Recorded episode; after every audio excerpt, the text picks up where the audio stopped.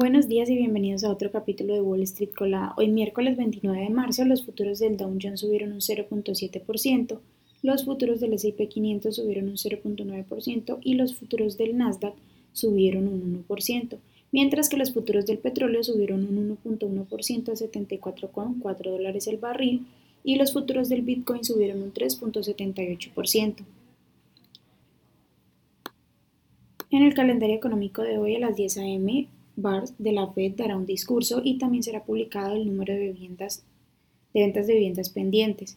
En las noticias de hoy, bueno, las acciones de Alibaba que cotiza con el ticker BABA subieron un 14% ayer tras anunciar su edición en seis empresas individuales. Por otra parte, Apple, que cotiza con el ticker AAPL, lanzó oficialmente su servicio We Now Pay Later en Estados Unidos, lo que permitirá realizar pagos de compras en cuotas sin comisiones ni intereses. Además, los usuarios también podrán pedir préstamos de entre 50 hasta 1000 dólares.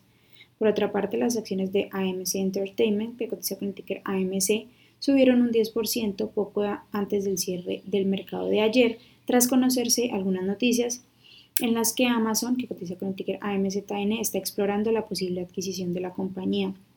Por otra parte, UBS, que cotiza con el ticker VS, reintegrará a Sergio Hermotti, quien reconstruyó y dirigió el banco desde 2011 hasta el 2020 tras la crisis financiera mundial.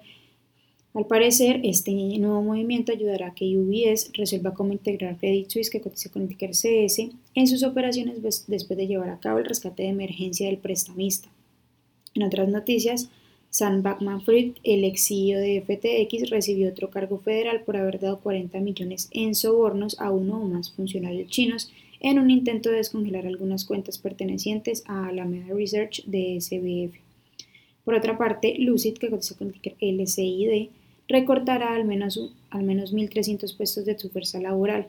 La compañía dijo que espera asumir cargos de entre 24 a 30 millones de dólares relacionados con los recortes, la mayor parte en el primer trimestre del año. Por otra parte, bueno, las acciones que tenemos hoy con predicción bullish son Local Bounty que cotiza con el ticker LOCL y ha subido más de un 71%. También Logic Mark que cotiza con el ticker LGMK y ha subido más de un 38%.